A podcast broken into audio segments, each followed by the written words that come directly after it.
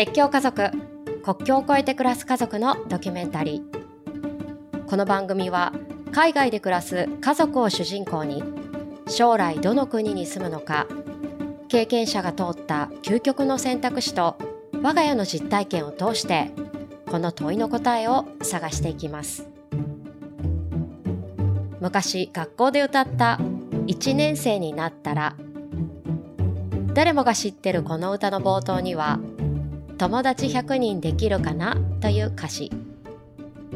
小さい頃は公園で出会えば誰でも友達になって帰ってきた。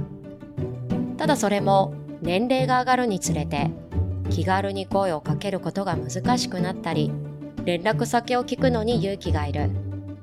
友達100人大人にとっては結構ハードルの高い目標です。さらに海外移住となるとこれまでやっと築いた友人関係。新たに一からやり直し。それに国が違えば人間関係の構築もちょっと違ったりする。そんなルールも違うゲームで振り出しに戻るという越境家族の友達作り。どうやって作るのか。これが今日の越境家族が向き合う難題です。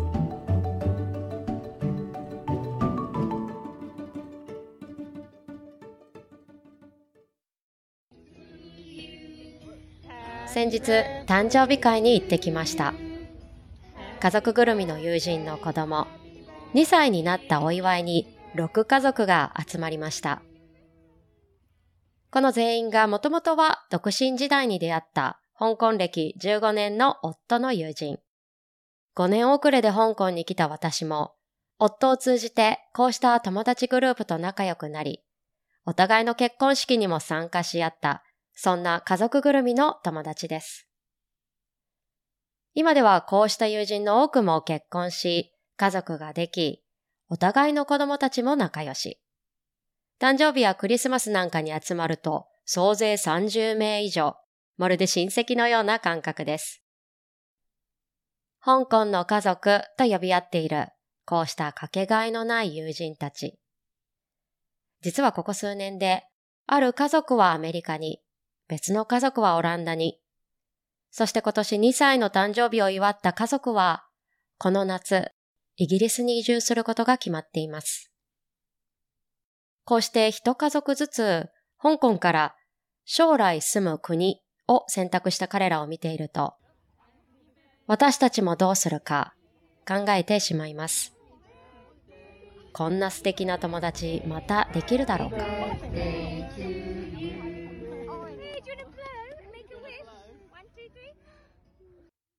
一箇所に長く住むと、当初どうやって友達を作っていったか、遠い昔の話。でも思い返すと、実は苦い思い出もたくさんありました。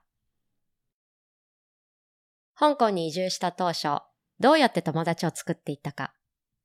私の場合は、紹介から始まりました。当時現地にいた唯一の知り合いから食事に誘ってもらい、そこで席が隣だった人とおしゃべりする。ただ、すぐ会話が弾むということはない。そんなに甘くありませんでした。言葉の壁ももちろんある。自分が面白いと思った話も英語だからオチが決まらない。そんなジレンマも以前のエピソードで話しました。それに相手が話しているトピック全然ピンとこない。理由は文化の壁ということも往々にしてあります。例えば話す相手は香港生まれのイギリス育ち。一方の私は日本生まれの日本育ち。育った環境が全然違うから、あのテレビの誰それと言われたところでピンときません。当時の私は、それ誰と聞く勇気はなく、分かったふりして聞き流す。作る笑顔を絶やさずに相手の話が終わるのを待っている私は、受け答えもありきたり。結局相手にとっては話が通じているのか通じてないのかわからない。会話が弾まない相手。話していても面白くない日本人の子、そう思われてるんじゃないか。そんな風に感じていたのが最初の2年間です。それから徐々に慣れてきて、本音で話せる人が少しずつ増えてきた。その2年間で変わったことといえば、一つは自己紹介慣れしてきたことでした。初めて会った人にも、どう話のうちを持ってこれば相手が興味持ってもらえるか。そんな自己紹介パターンが何個か自分で持てるようになってきました。あとは、どうしたら相手にもっと話し続けてもらえるか。これは 5W1H を最大限使って質問する勇気。これも2年間で少しずつ増えてきたかもしれません。ただ、移住して10年経った今でも話が弾まない人はたくさんいます。ああ、もっとこう話せばよかった。そんな風にその日の会話を振り返る夜もたくさんある。でも、そういう人間関係は日本にいても海外にいても一緒。そんな風に思って、また次に出会う新しい人に、ハローと声をかけて、自己紹介したり、なんでと質問したりして、少しずつ友達の輪が広がったり変わったりしていく。それが今、香港に10年住んでいる私の友達作りです。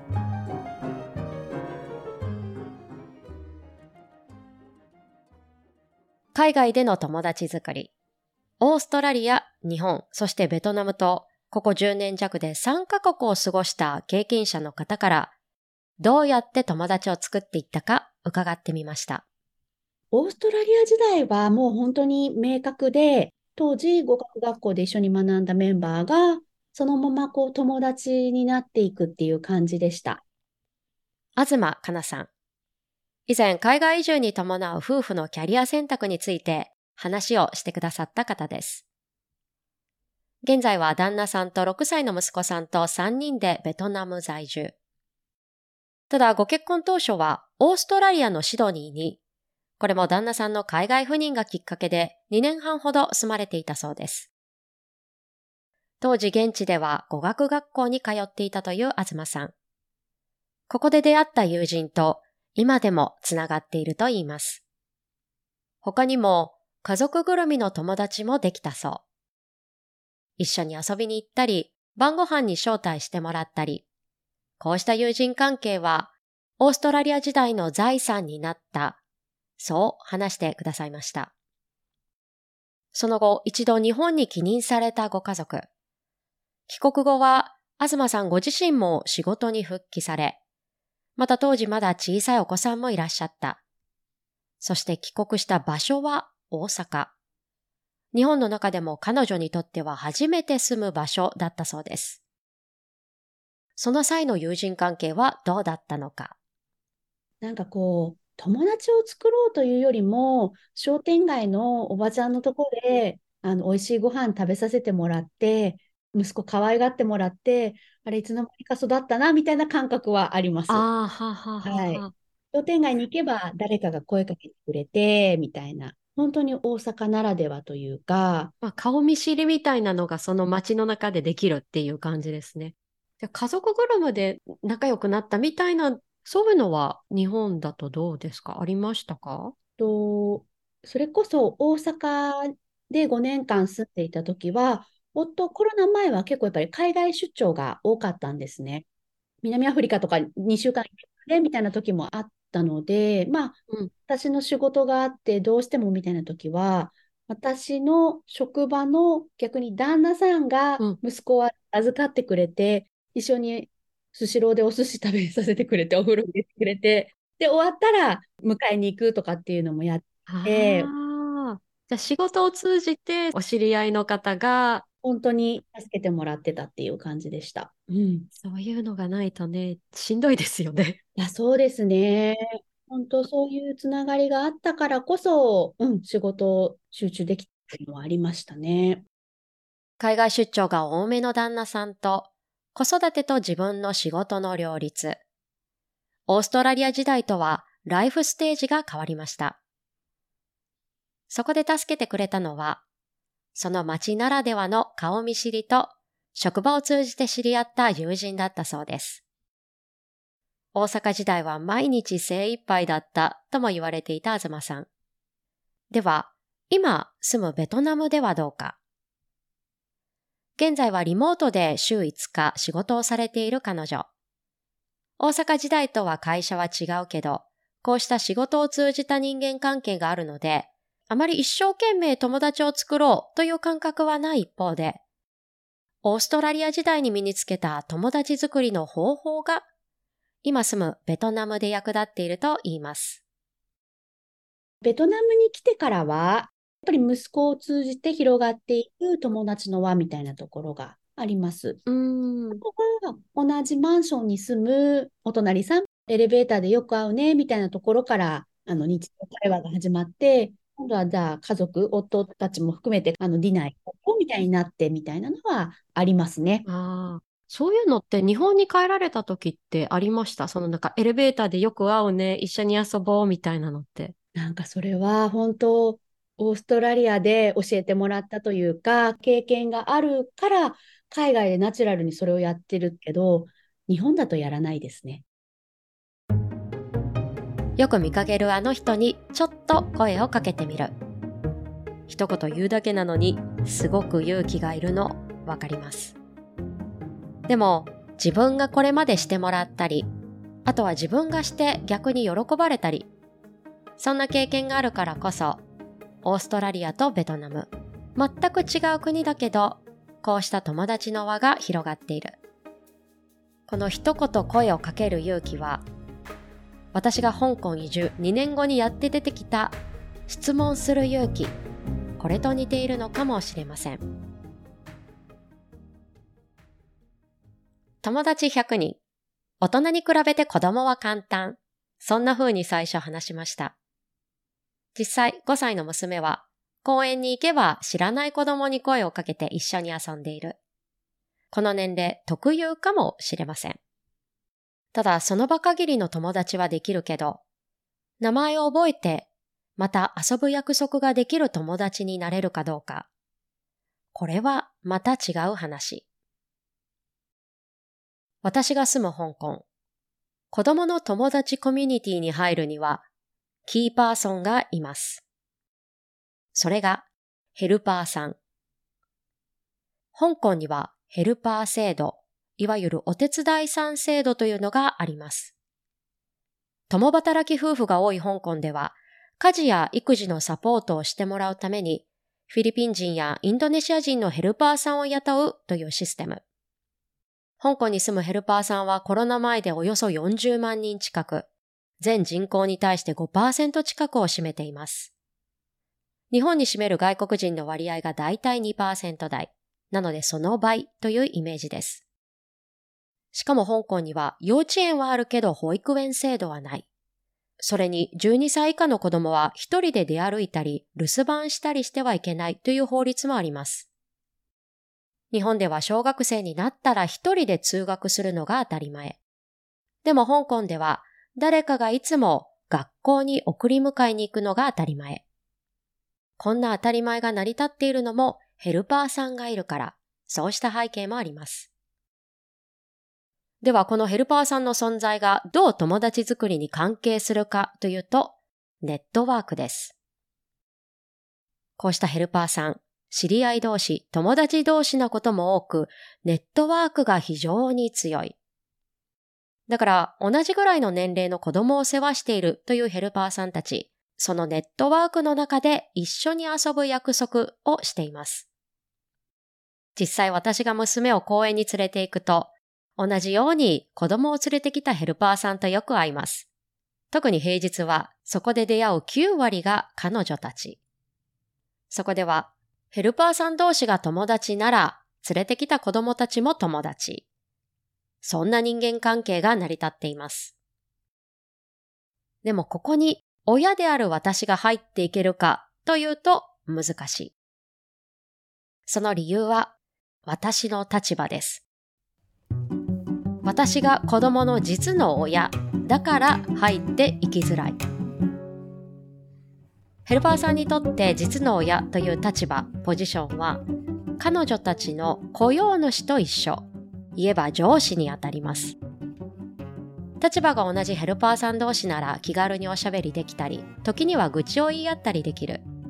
でも実の親である私はちょっと違う。もちろん言葉や文化の壁もありますが、でもそれに加えて立場の違いというのは結構大きいようです。会社で例えるなら私は部署が違う上司。直属上司ではないけれど、もしかしたら上司同士で話が通じてるかもしれない。そう思うと腹を割って話せる相手ではないというのがなんとなくわかります。ヘルパーさんがいない我が家にとってこうしたネットワークを介した子供の友達作りこれは難しい。公園に行けばその場で仲良くなって遊べるけど結局その場限りの友達。来週また会える保証がない。特に小さい子供がいる家族にとってはこのヘルパーさんがいるかいないかで友達の輪が限られてしまう。これが香港という場所特有の友達作りかもしれません。去年香港の日本国総領事館から一通のメールが届きました表題はアンケート調査への協力のお願い海外での生活に関する基礎調査とのことでした。さらに中身を見てみると、海外生活での孤独や孤立に関する内容。質問の中には、自分には人との付き合いがないと感じることがありますか？孤独な状況に至る前に経験した出来事をお答えください。そんな質問が30近くありました。海外移住して感じる孤独。新しい土地で、慣れない言葉で、知らない人たちに毎日囲まれる環境。将来どの国に住むのか、夫に聞いた時も、家族や仕事のことも重要だけど、友達。これも私たちにとっては大事な要素でした。じゃあ、我が家はどうするか新しい国で新しい人と新しい関係を作る。これには私たちがこれまでしてきたように紹介をきっかけにして会ってみて自己紹介もその国に合ったパターンを増やしていけばいいかもしれません。でもその後は一言声をかける勇気。5歳の娘は声をかけるのが上手。これは我が子を真似して友達の輪を広げていきたいと思います。越境家族国境を越えて暮らす家族のドキュメンタリー。最後までお聞きいただきありがとうございました。この番組越境家族では感想やコメントをお待ちしております。ハッシュタグ越境家族。と漢字で SNS に投稿いただけると嬉しいです。またこの番組ではリスナーさんの声を募集しています。現在海外在住の方これから海外移住を考えられている方など概要欄にあるフォームから質問や経験談などをぜひお便りでお寄せください。このポッドキャストは Spotify、Apple Podcast など各種プラットフォームで配信しています。よろしければぜひフォローや評価をお願いいたします。この番組のサムネイルデザインは松島こよみそして企画編集ナレーションは新井里奈がお送りしました。それでは次回の越境家族お楽しみに。